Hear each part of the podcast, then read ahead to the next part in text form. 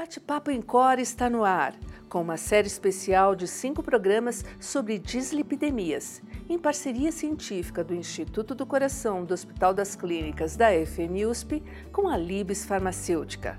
O quarto episódio traz os cardiologistas Wagner Madrini, da Unidade Clínica de Miocardiopatias e Doenças da Horta, e o Dr. Raul Dias Santos, diretor da Unidade Clínica de Lípides do INCOR, para debaterem os recentes estudos sobre o papel da redução do colesterol na prevenção cardiovascular. Olá, professor Raul. Prazer ter o senhor aqui no nosso bate-papo com o INCOR sobre dislipidemia. E o nosso tema de hoje é sobre a redução do colesterol na prevenção cardiovascular. Então, para que a gente possa explorar ao máximo esse tema, gostaria que inicialmente o senhor fizesse uma diferenciação entre a prevenção primária e a prevenção secundária e de qual colesterol estamos falando quando fazemos essa associação com a redução de eventos cardiovasculares. Então, na realidade, eu acho que essa separação de prevenção primária e secundária é um pouquinho artificial, né? Porque se um minuto atrás eu não era infartado e agora eu infartei, eu passei da prevenção primária para a prevenção secundária. A gente trabalha muito mais com, a, com o conceito de risco do que basicamente de ser prevenção primária e secundária. É claro que, veja, se você já teve um evento cardiovascular, você tem uma chance muito maior da recorrência desse evento e da chance de você falecer por causa disso. Né? Mas, por outro lado, também existem indivíduos que não tiveram a manifestação clínica da doença aterosclerótica que têm um risco muito alto. E eu acho que o grande segredo aí, é, quando a gente está falando em, em, redução de colesterol, e quando nós falamos em colesterol, basicamente é o LDL colesterol, embora também o colesterol não HDL, né, que é aquele que é carregado por todas as partículas menos a HDL, uh, seja aí um bom marcador de risco cardiovascular, a gente está falando realmente em se identificar quais são os indivíduos que têm um risco significativo e que vão ter um benefício de uma redução do colesterol. E é claro que quanto mais alto for o risco, maior for esse risco, que é obviamente aí a prevenção secundária indivíduo já com doença aterosclerótica estabelecida vai ter um risco bem grande, mais intensiva vai ter que ser essa redução do LDL colesterol. Então, o papel das medicações redutoras de colesterol estão bem consolidados aí, meio que no contexto, muito, muito embora meio inoportuno, da prevenção secundária. Mas o grande desafio talvez seria encontrar aqueles pacientes que ainda não tiveram evento, que no caso estariam incluídos no contexto de prevenção primária, ah, e a gente sabe que algumas orientações para a introdução das medicações, conforme os níveis de, de, LDL, quais são os grupos de maior risco, como o paciente diabético, tem até algumas calculadoras como a SCVD-RIS, elas podem balizar a gente aí para pensar a introdução de medicação nessa, nesse perfil de paciente. Mas quais são as variáveis que o senhor considera mais importantes para a gente poder ah, indicar um hipolipemiante nesse contexto aí da prevenção primária? Então, é, eu acho assim, prevenção secundária, obviamente, é fácil, né? Teve uma manifestação clínica de doença aterosclerótica, então já teve infarto, teve angina, revascularizou, tem insuficiência vascular periférica, teve um acidente vascular cerebral aterotrombótico, né? Então, essas situações estão muito claras e não há discussão nenhuma na literatura em relação a se deve iniciar tratamento ou não. Uh, obviamente, talvez a discussão seja, seja, qual é o LDL mais adequado para esses indivíduos. Né? Depois a gente pode discutir o que está sendo recomendado pelas diretrizes. Na prevenção primária, veja, eu acho que a gente tem que considerar algumas situações que colocam o indivíduo sob um risco alto. Né? Então, obviamente, quando a gente está falando de colesterol, LDL muito alto é, é, é, sinônimo de risco alto. Então, LDL acima de 190 miligramas por decilitro é uma categoria de risco, que é o percentil 95 da população, que já coloca o indivíduo sob um risco muito grande ao longo da vida dele de ter um evento cardiovascular. Então, essa é uma situação que as diretrizes todas são unânimes em dizer que tem que ser tratado com tratamento farmacológico. Tá? Bom, a, a outra situação que realmente existe também um consenso muito grande é ter diabetes, né? Então, eh, ter diabetes tipo 2, principalmente, embora tipo 1 também, com mais de 20 anos de, de, de, de, duração da doença, também já coloca o sujeito sob uma situação de alto risco. Então, ter diabetes tipo 2 também significa aí, se a gente não, não tomar conta dos fatores de risco, um risco aí de quase 60%, 70% de chance dessa pessoa vir a falecer de complicações cardiovasculares ao, ao tempo da vida. Depois, tirando essas duas situações, obviamente, a gente tem uh, maneiras de avaliar esse risco, né? Então, uh, por exemplo, clinicamente, né, lá no consultório, a gente, a gente pode usar os scores de risco, existem vários scores de risco, mas, por exemplo, uma situação de risco alto seria considerada acima de 20% em 10 anos de infartar ou morrer, né, ou ter um AVC. Uh, essa situação também é uma situação que, que não se discute, que deve ser tratado. É claro, veja, mudança de estilo de vida, parar de fumar, fazer atividade física são extremamente importantes, mas a gente sabe que existe uma dificuldade para isso e, e, nessas situações, quando você calcula o risco, o risco da alta, você tem que tratar, né? Bom, uh, a gente tem também aqueles indivíduos chamados de risco intermediário, isso varia um pouco dependendo da, da recomendação da diretriz, entre 10% a 20% em 10 anos. Uh, e, e, nos Estados Unidos, por exemplo, entre 7,5% e 20% em 10 anos, dependendo da diretriz que a gente usar. Esses indivíduos também nós temos evidência clara que a redução do colesterol vai trazer benefício para eles, né? E, uh, claro que existem outras situações, por exemplo, quando você tem aterosclerose subclínica avançada, né? então, por exemplo, um score de cálcio acima de 100 unidades a gastam, já indica um sujeito que tem um risco de pelo menos 1% por ano de ter evento, ou então indivíduos, por exemplo, que você faz uma angiotomografia ou um Doppler de carótidas e você encontra uma obstrução acima de 50%, também já coloca esses indivíduos em situações em que uh, vai haver um risco alto. E aí, veja, acho que dentro da prevenção primária, é, o que, que baliza a terapia com estatinas? É o benefício e o risco de eventos adversos das estatinas. Né? As estatinas são fármacos, talvez, é, dos mais seguros que existem na cardiologia. Né? A gente costuma comparar com aspirina. Né? É, veja, o NNH, para se ter um sangramento com aspirina, é 200 e pouco. Né? A chance de você ter uma, uma lesão muscular grave, uma rabdomiólise com estatina é 1 para 10 mil. A chance de você ter uma hepatite medicamentosa com estatina é 1 para 40 mil. Então, veja, são drogas altamente seguras, né, usadas por milhões de, de pessoas. E aí, assim, na realidade, qual é, seria o risco, o risco delas? Né? Seria o risco de precipitar diabetes, na minha opinião. Não que estatina cause diabetes, mas ela pode precipitar o diabetes num sujeito predisposto. E aí, na diretriz americana de 2013, eles fizeram uma conta que tinha a ideia de qual era o limiar, o NNH e o NNT para prevenção da doença cardiovascular com estatina e o NNH basicamente para desencadear a diabetes. Né? Então é assim, se você usar uma dose baixa, moderada de estatina, vamos dizer 10 miligramas, 20 miligramas de atorvastatina, 20 de Simva, 10 de Rosuva, o NNH, o NNH para causar um caso, para precipitar, eu não vou dizer causar porque a estatina não causa diabetes, mas precipitar um caso de diabetes seria mais ou menos 100 pacientes. Eh, se você usar uma dose moderada para alta, então, por exemplo, 20, 40 de, de Rosuva, 40, 80 de Atorva, o NNH cai para 33. Né? E aí, o NNT da estatina, com dose, é, com, tanto com dose baixa quanto com dose alta, é mais ou menos de 50 a 30. Né? Então, por exemplo, quando você usa dose baixa, não tem muita preocupação, porque o NNT vai ser menor, vai ser mais, menor do que o NNH, que, que seria de 100. E na dose alta, o NNT da estatina é mais ou menos 30, 33, que é mais ou menos parecido com o NNH da, da, para o desencadeamento de um caso de diabetes. E aí o risco de 7,5% em 10 anos, 0,75 por ano, encaixa. Por isso que a diretriz americana colocou assim, se seu risco for maior que 7,5% em 10 anos, pode dar estatina porque você acaba tendo mais benefício. E, é. e outra coisa, é importante lembrar, pessoal, você precipitar diabetes não significa que é uma sentença de morte. É muito pior você ter um infarto um AVC do que você ficar diabético. Né? Bom, mudando de assunto agora para falar especificamente da prevenção secundária, a gente sabe que o benefício da terapia hipolipemia oral nesse cenário é incontestável e que atualmente a gente dispõe de um arsenal grande de medicações com diferentes mecanismos de ação com potencial dramático da redução do LDL. Como é que o senhor entende aí esse benefício da redução de colesterol associada com a redução de eventos cardiovasculares?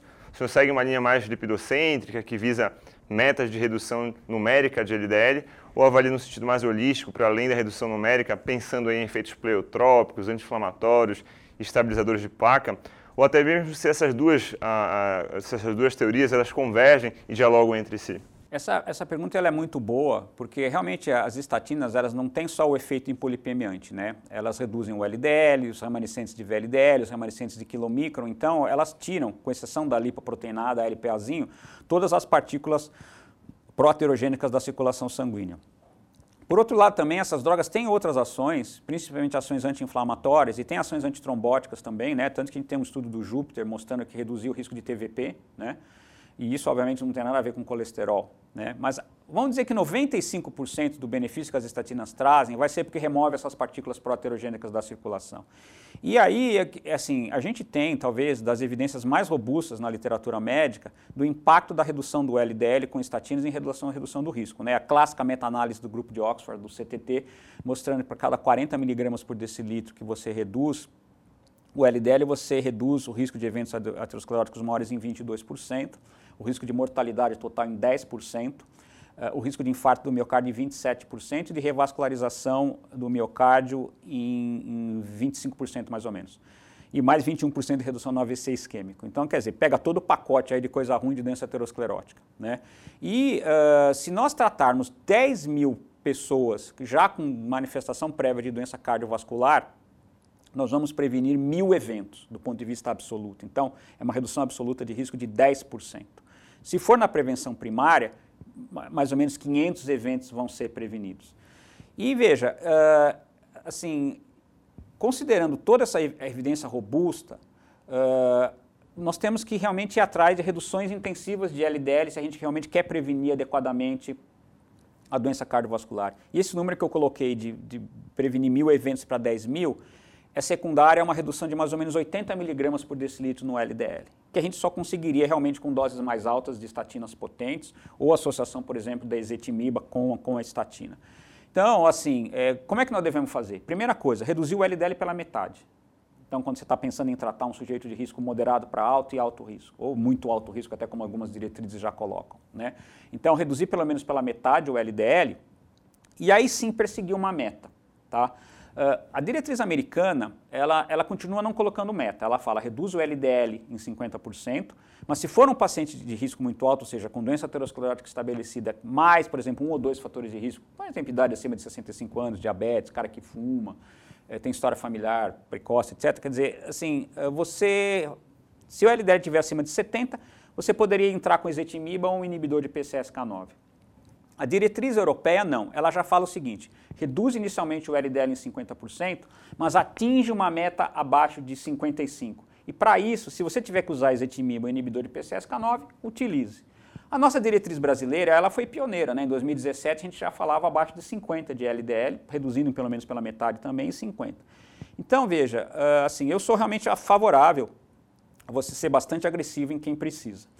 É, só, só é importante lembrar também que a gente tem evidência dos estudos de PCSK9, principalmente o estudo Furrier, que reduções de LDL até 20 miligramas por decilitro seriam melhores do que você reduzir menos LDL. Então, por exemplo, 20 seria melhor do que 30, 30 seria melhor do que 40. Existiria uma relação direta e monotônica entre o valor de LDL atingido e quanto de risco que você iria reduzir.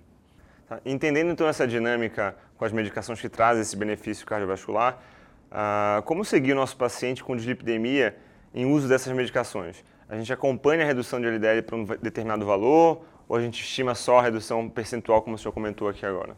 Então, é assim, veja, uh, como é que eu devo me portar perante o meu paciente? Depende do LDL, obviamente depende do risco dele, então, né, porque as diretrizes falam assim, vamos reduzir acima de 50% se for risco alto muito alto, entre 30% e 50% se for um risco moderado, né? Essa diferenciação existe também é, mais por causa de custo, custo-eficácia, né? porque obviamente se você tem que ser uma redução mais intensiva, você vai usar doses mais altas, você vai associar outros fármacos. Hoje em dia, assim, com os preços mais baixos de estatinas e ezetimibe, é, eu acho que isso perde um pouco. Claro, inibidor de PCSK9 ainda tem um custo, né? É, então isso acaba implicando aí, né?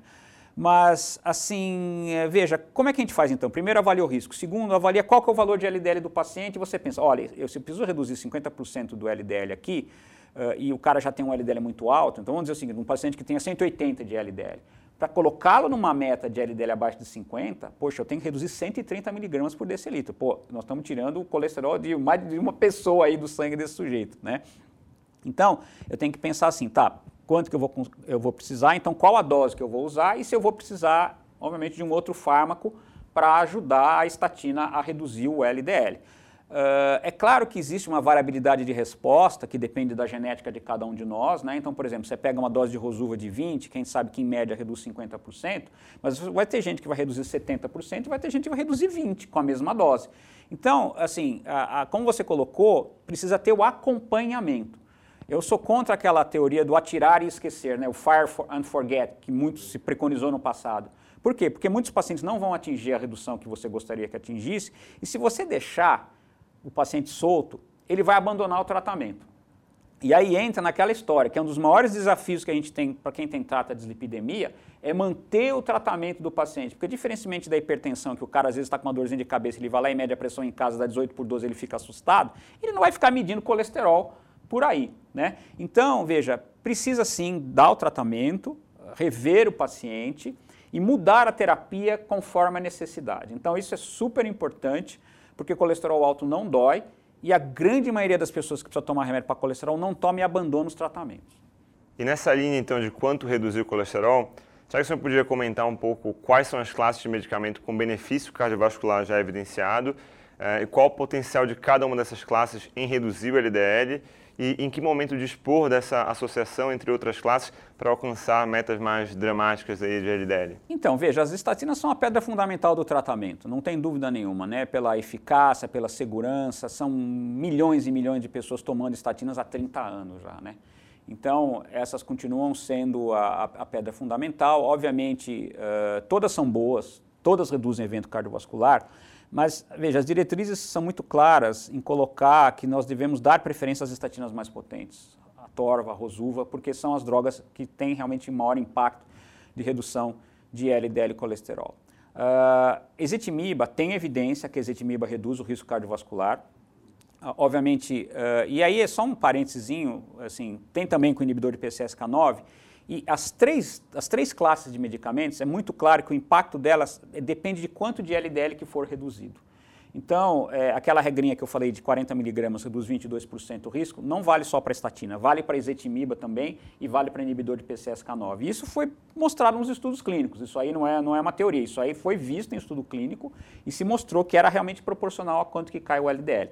Então, veja, a gente tem evidência de ezetimiba associada com estatina, no Improve It, né?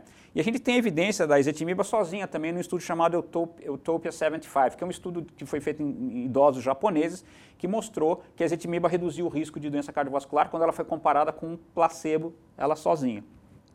E é claro, também nós temos os inibidores de PCSK9, né? Tanto alirocumab como evolocumab, nos estudos Fourier e Odyssey Outcomes, mostraram benefício em cima das estatinas. Então, assim, a gente tem realmente toda esse, vamos dizer, um conjunto de fármacos que, que podem ser usados e que devem ser usados dependendo da situação. E é claro, veja, as associações, eh, elas vão ocorrer dependendo, obviamente, da, de quanto de colesterol que você precisa baixar, Uh, dependem também, por exemplo, da tolerabilidade. Né? Você tem muitos pacientes que não toleram doses mais altas de estatina, por exemplo, indivíduos mais idosos que têm polifarmácia, então às vezes você tem que tomar cuidado de você ficar associando doses muito elevadas que pode aumentar o risco de toxicidade muscular.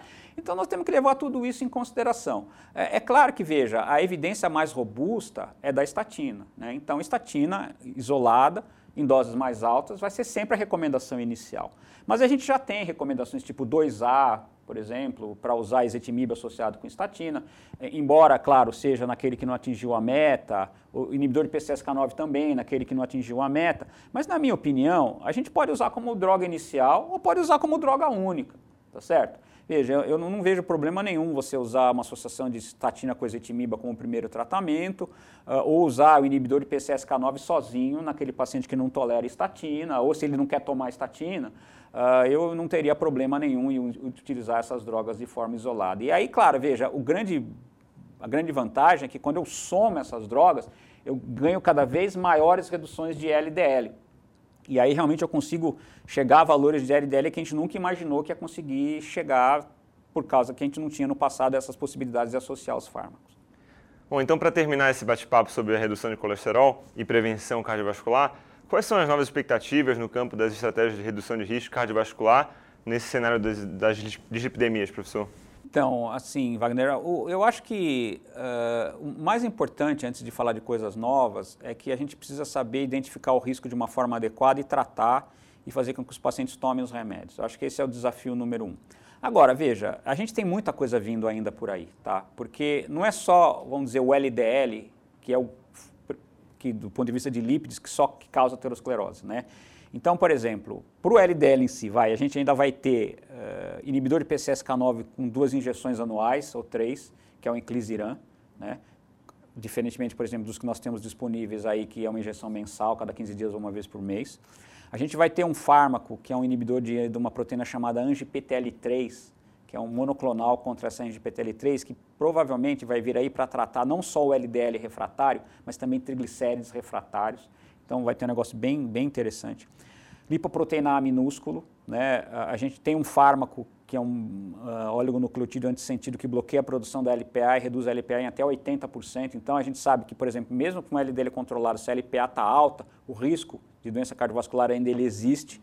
Então, esse, esse fármaco ele, ele vai ser testado uh, num estudo chamado Lp Horizon. A gente aqui no INCOR vai participar desse estudo, então nós vamos ter uma coisa para tratar a LPA.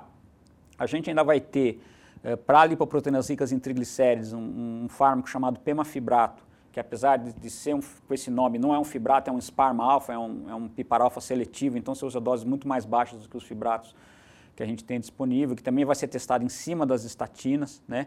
E a gente tem também um outro fármaco para LDL, embora eu tenha falado que nem tudo é LDL, que é o ácido bempedoico, né? Que é uma droga que age na cadeia de síntese do colesterol, mas em vez de inibir a HMG redutase, ele inibe a ATP citrato liase, que é um pouco acima. Esse fármaco vai acrescentar uns 15% a mais de redução do LDL. E, e, lá nos Estados Unidos já existe uma formulação de ezetimiba com esse fármaco que a gente consegue reduzir 40% o LDL. Então a gente tem bastante coisa vindo por aí ainda uh, ah, para o conjunto né, da, da, das dislipidemias, que como eu falei, LDL é super importante, mas não é só LDL, e, e, e, tem muito indivíduo que persiste com risco elevado, apesar da gente reduzir o LDL. Agora, acho que uma das grandes explicações para isso também é o fato de a gente começar muito tarde. Na hora que o cara está cheio de placa de ateroma, mesmo que você trate tudo muito bonitinho, fica mais difícil de você reverter. Por isso que eu acho que um diagnóstico precoce, uma avaliação de risco precoce, eu gosto muito da imagem para identificar a presença de placas de aterosclerose. Identificou doença, trata, porque isso vai fazer diferença a longo prazo. A gente sabe que o HDL, ah, que muito embora níveis baixos esteja associado com maior risco, a gente aumentar isso de maneira medicamentosa, a princípio não teve, teve o último estudo talvez pode ter tido um ensejo, vamos dizer assim, de um, talvez um benefício, eu acho que vê algum espaço ah, nessa linha de nem tudo é LDL do, de uso de medicação para aumentar o HDL? Ter HDL baixo não é bom, é, porque te indica uma situação de risco de aterosclerose. Uh, tem alguns sujeitos que têm HDLs muito altos, tipo 150 de HDL, 100 de HDL, que esse HDL é disfuncional e também estaria associado com maior risco de mortalidade. Mas para a grande maioria, ter HDL dentro do que a gente chama de normal é bom. Tá? Uh, reduz, aumentar HDL quando o sujeito perde peso, para de fumar, faz atividade física, está associado com benefícios cardiovasculares. Embora não se sabe se é pelo aumento do HDL em si ou porque você tirou essas coisas ruins que a gente sabe que dão aterosclerose. E muitas vezes o HDL talvez possa ser o espectador inocente ali da história toda. Mas aumentar HDL com fármaco realmente não teve nenhuma evidência, é, porque talvez, veja, mesmo você mexendo na função do HDL, por exemplo, inibidor CTP, melhora a função de HDL, não é simplesmente aumentar a quantidade de HDL que está sendo carregada pela partícula, mas melhora a função, o efluxo de colesterol melhora, etc. E mesmo assim, com exceção de um estudo, né, todos foram negativos. E esse único estudo positivo com inibidor CTP, o benefício não foi porque aumentou o HDL, mas foi porque diminuiu o colesterol não HDL. Então eu acho que a gente ainda vai ter que estudar muito maneiras de talvez melhorar o HDL e ver se isso reduz a doença cardiovascular. Por outro lado, geralmente quem tem HDL baixo tem triglicérides alto. E o foco atualmente, com fármacos novos, está em realmente retirar essas lipoproteínas ricas em triglicéridos da circulação. E isso, obviamente, vai aumentar o HDL também, Uh, e, e, que a gente imagina que isso vá prevenir doença cardiovascular. Um exemplo típico foi o estudo REDUCE-IT, né, com, com o ecosapentetil, que é um tipo específico de, de, de ômega 3, que foi dado para pessoas com triglicérides altos e teve benefício. Mas, assim, somente 25% do benefício nesse estudo foi explicado pela queda do, dos triglicérides. E eles acham que tem uma ação anti-inflamatória e aí vamos falar de efeito pleotrópico. O ômega 3 é o rei da, da, da ação pleotrópica. Eles acham que os mecanismos pleotrópicos aí seriam muito mais fortes né, do que a própria queda dos triglicéridos ou algum possível aumento de HDL. A, é, a gente, pelo menos uh, pelo conceito que eu tenho, é que a gente acaba sendo muito permissivo com o triglicéridos. Está trazendo esse conceito da redução do triglicéridos. A nossa preocupação, às vezes, por mais das vezes, de baixar o triglicéridos quando está acima de 400, 500, nem pensando em risco cardiovascular, a gente está pensando mais em pancreatite. Você acha que a gente tem que ser também agressivo nos triglicéridos? Então, o, o risco, do, é, quando o triglicéridos está acima de 150, mesmo no sujeito com, com a LDL baixo, isso o dado do Pruvit é muito claro, é, mesmo com a LDL abaixo de 70, o risco era 40% mais alto. Então, sim, existe essa preocupação uh, de você realmente reduzir os triglicérides. É, é, claro que aí nós estamos falando em mais fármacos, mais drogas, né? O foco ainda é na prevenção secundária, tá? Porque são pacientes que têm recorrência grande de eventos, apesar do LDL estar controlado. Uh, e aí, obviamente, uh, tem estudos, né? Esse, esse, estudo Prominent, que é com pemafibrato, é, o estudo Reduce It, que, que, mostrou benefício. Eu espero que o Prominent também seja positivo. Então, a gente talvez tenha que usar dois fármacos quando os triglicéridos estão altos aí, né? Na prevenção primária, eu insisto, triglicérides é muito sensível a estilo de vida. Então, atividade física, perda de peso e diminuir o consumo de carboidratos simples, açúcares, massas, pães, etc., faz uma diferença enorme para triglicérides e eu tenho a impressão que isso ajuda. Mas veja, é assim, se persistir elevado, o que, que nós vamos fazer? Reduz o LDL o máximo que você puder, encara o cara como um cara de risco alto e tentar tratar o colesterol não HDL, que aí na realidade está explicando, tá explicando o triglicérides alto, né? Ele é uma consequência do triglicérides alto. E é a discussão, será que devemos dar um fibrato associado, ou um ômega 3 específico, esse EPA? Porque nenhum outro ômega 3 mostrou benefício, com exceção do EPA. Então é uma pergunta muito boa e que eu acho que a gente ainda precisa de estudo clínico, mas realmente fique preocupado se o TG estiver alto. Então, mais uma vez, obrigado pela participação aqui no Bate-Papo com Incor. Foi um prazer. E eu queria agradecer a Libs, né, pelo fato de poder estar tá dando aí um grande restrito, né, por exemplo, a gente pode falar o que a gente quiser aqui, né, sobre dislipidemia, e eu, eu acho que, que, iniciativas como, como essa são muito boas para a gente poder levar informação uh, robusta e baseada em ciências e não em achismo, e que podem fazer uma diferença muito grande para a saúde dos nossos pacientes. Um abraço a todos, obrigado.